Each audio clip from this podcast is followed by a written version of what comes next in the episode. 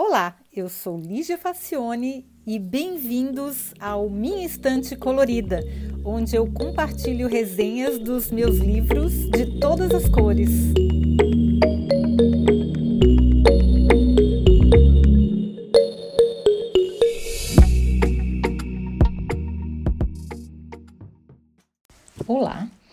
Hoje a gente vai falar sobre um livro que mudou muito a minha perspectiva a respeito de como eu vejo as pessoas e, as, e, e os colegas de trabalho, enfim, as pessoas de uma maneira geral. E eu espero que façam o mesmo com você. O nome do livro é Give and Take: Why Helping Others Drives Our Success, que seria mais ou menos dar e receber.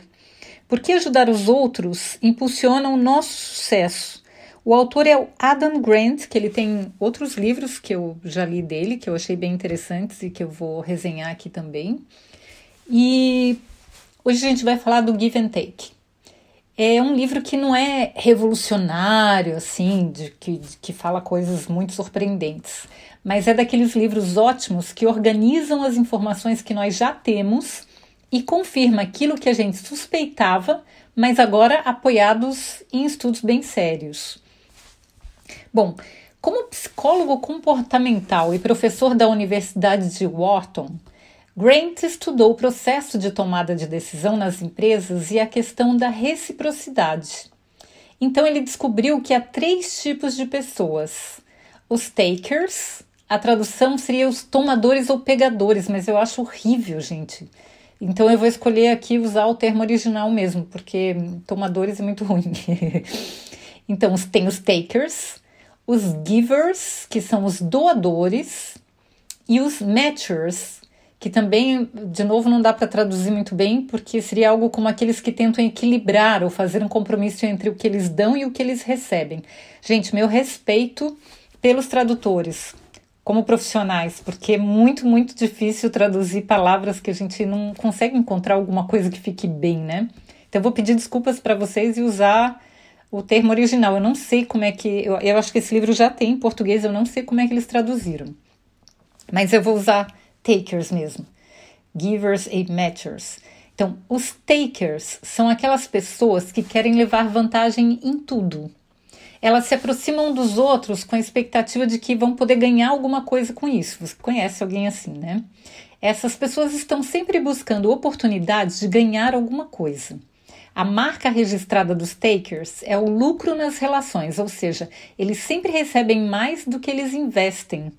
Então, os takers, com certeza você conhece alguém, é aquela pessoa que ela quer virar sua amiga se ela achar que você tem alguma coisa para dar para ela, alguma coisa que ela possa levar como vantagem.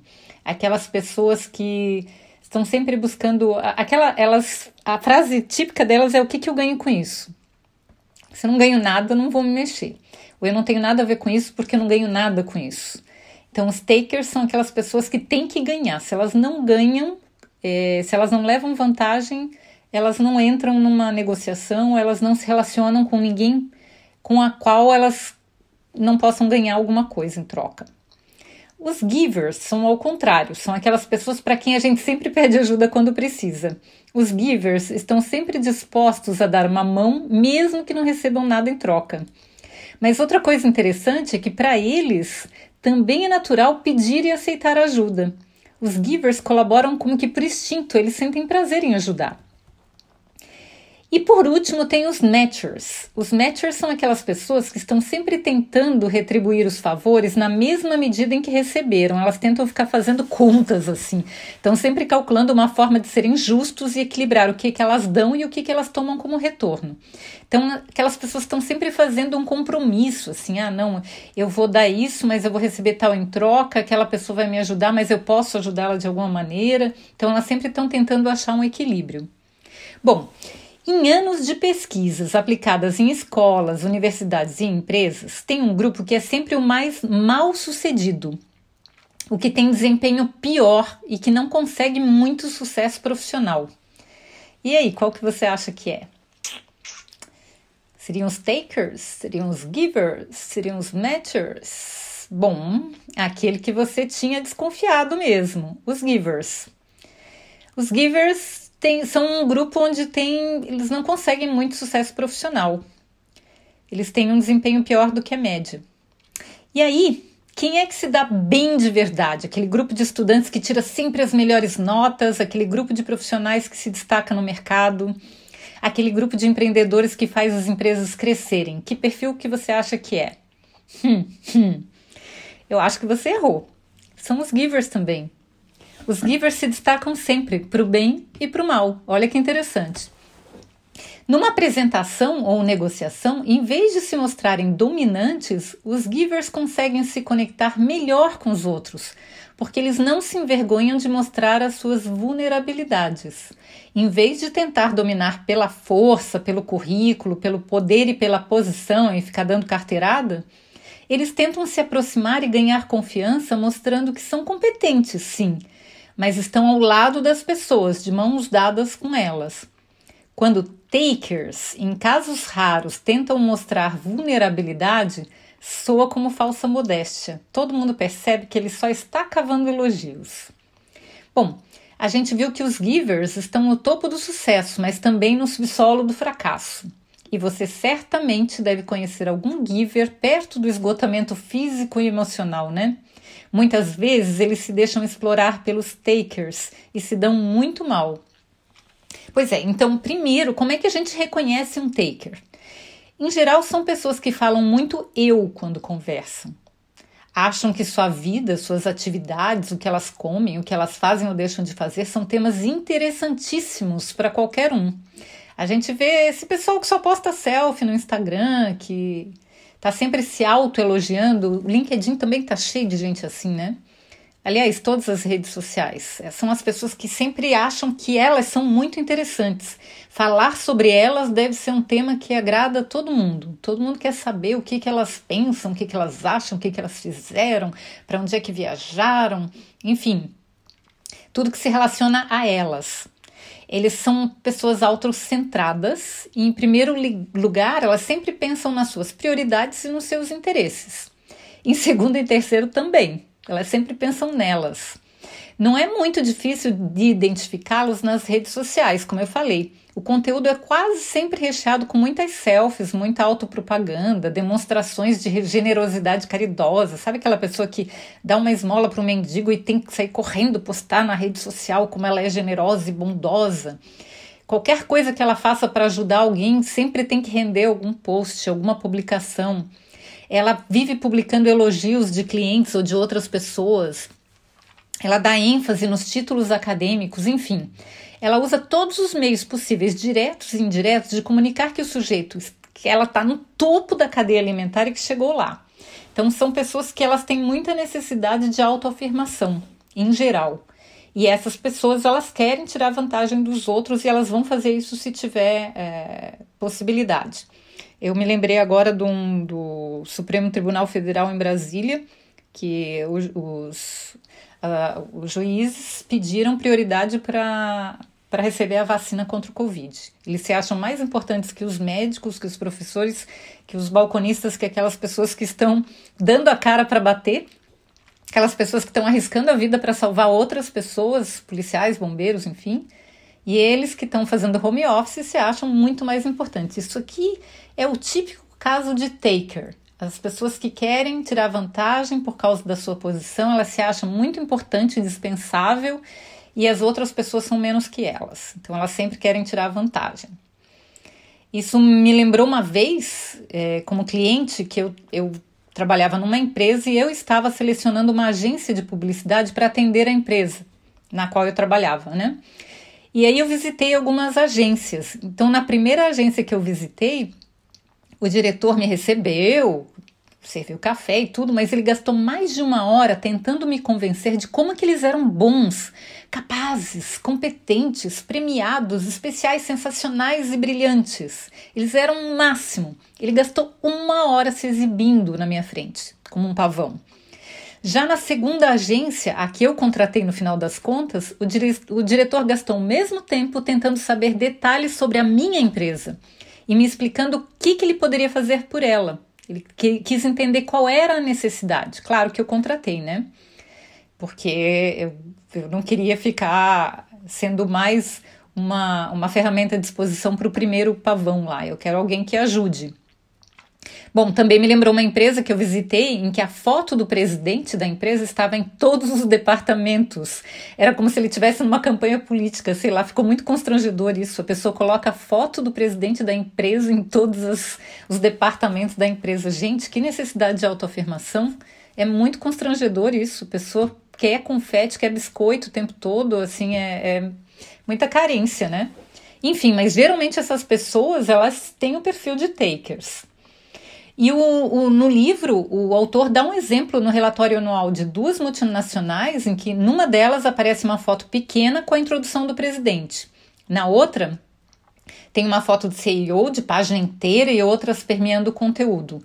A segunda era do relatório da Enron, em que o Kenneth Lay, que é o presidente da empresa, provocou a falência de milhares de famílias de tanto que ele se meteu em falcatruas. Mas ele tinha que aparecer no relatório da empresa em várias fotos e, e textos dele, enfim, ele tinha que ser a estrela. Então, uh, o sujeito era a imagem do sucesso, estava sempre em eventos beneficentes como grande e generoso doador, mas ferrou com a vida de muitas famílias nos Estados Unidos porque ele faliu a empresa. E tinha muita gente investindo e acreditando na empresa e na competência dele. A outra coisa a se observar é que os takers costumam tratar os superiores de maneira servil e os subordinados ou pessoas que não podem beneficiá-los com total desdém. A gente conhece políticos, a gente conhece chefes, a gente conhece todo tipo de pessoa com esse perfil. Então, independe se essas pessoas elas tem cargos superiores ou não. É do perfil mesmo da pessoa. Tem gente que é, pode trabalhar em, em, em cargos bem humildes, mas ela está sempre tratando mal quem está abaixo dela e está sempre puxando o saco de quem está em cima. A gente vê muito takers como políticos. Eles costumam querer se beneficiar de todas as situações, têm um ego que não cabe, estão sempre achando que a palavra deles é mais importante que tudo, enfim é, é bem complicado esse perfil. Então, a primeira coisa que a gente tem que fazer é identificar quem é takers e evitar se relacionar com essas pessoas. Ou, no caso, evitar ser um taker, se você se identificou com alguns comportamentos. Por quê? Porque, como a gente viu, as, as pessoas com perfil que tem mais sucesso, se dão melhores, são sempre mais bem-sucedidos, não são os takers, por mais que pareça, tá, gente? É uma, uma questão temporária. Tá, mas então vamos voltar aos givers. Por que, que alguns são tão bem-sucedidos e os outros não? Olha, segundo o autor, é porque tem dois tipos de givers. Os selfless têm alto interesse nos outros e nenhum interesse em si mesmo, e eles carregam um tipo patológico de altruísmo que acaba não fazendo bem para ninguém, são aquelas pessoas que estão sempre se diminuindo e sempre achando que estão devendo coisas para as outras pessoas, ou seja, eles não têm autoestima. E o outro tipo de giver, que é aquele chamado otherist, otherish.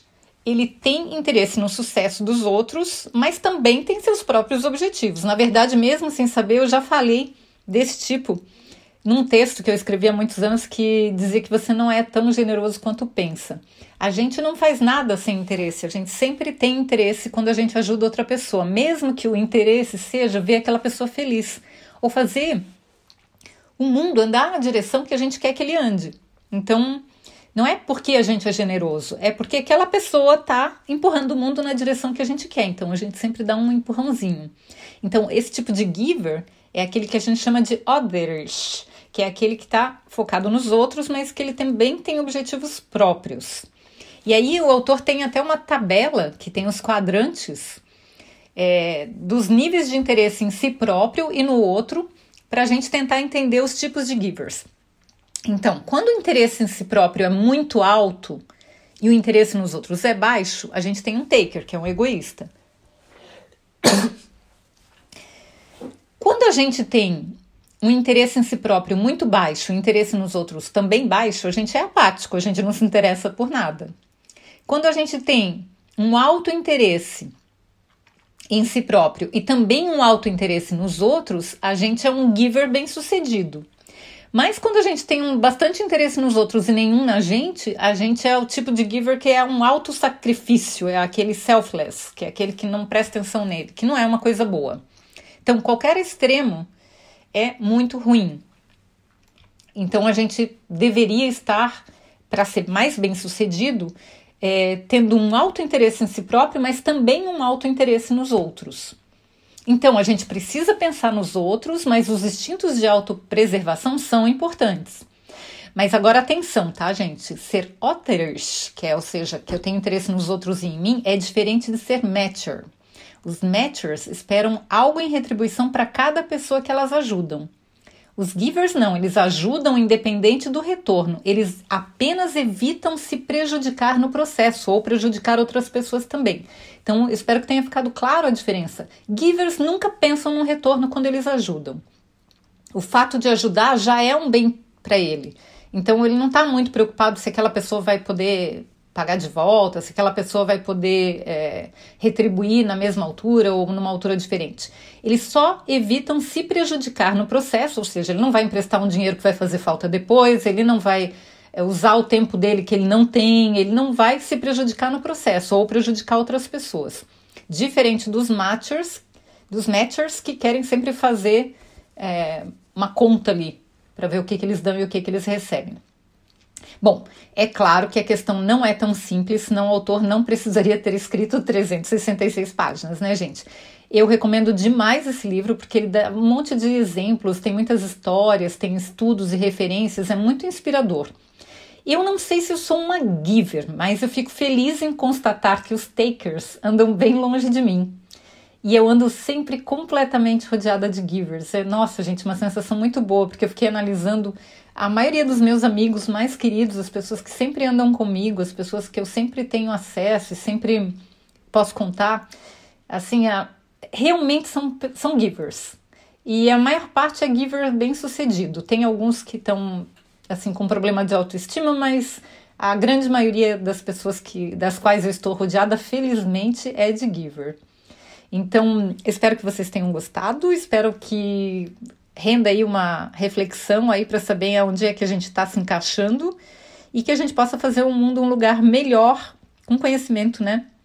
Tá bom, gente? Até semana que vem. Eu espero que vocês tenham gostado.